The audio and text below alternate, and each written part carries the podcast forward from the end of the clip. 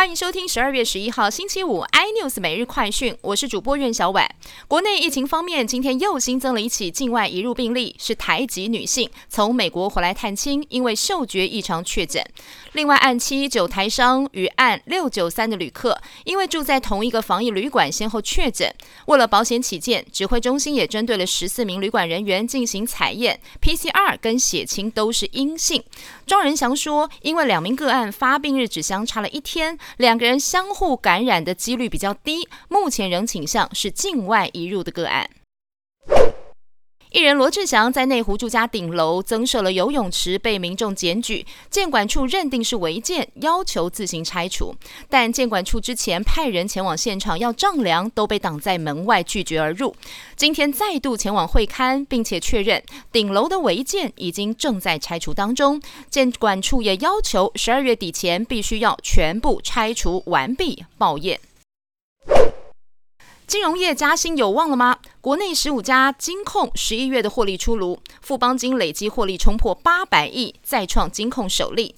金管会主委黄天木表示，金融业以及上市贵公司如果有获利，可以用加薪的方式来适度的回馈员工。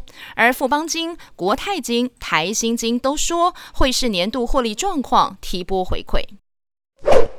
绰号“崩牙驹”的澳门三合会黑帮大佬尹国驹，今天对于美国财政部制裁他的决定表示了强烈抗议。尹国驹自称是爱国人士，热爱祖国。不过，中国外交部发言人华春莹则是打脸，说尹国驹只是黑帮头目，并非美方所说的中共政协委员，也指控美方用不择手段的攻击抹黑中国。南韩嫌犯赵斗淳曾经以残暴的手段性侵女童，之后还被翻拍成电影《溯源》。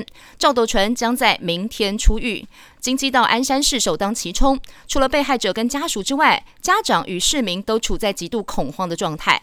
为了防止类似的犯罪再发生，南韩市府也广招具有跆拳道、柔道三段以上证照，或是武术比赛优胜者，跟有经验的警察保镖，组成十二名武力警察，二十四小时值班，来维护民众的安全，并且在辖区内也安装了好几千只的监视器。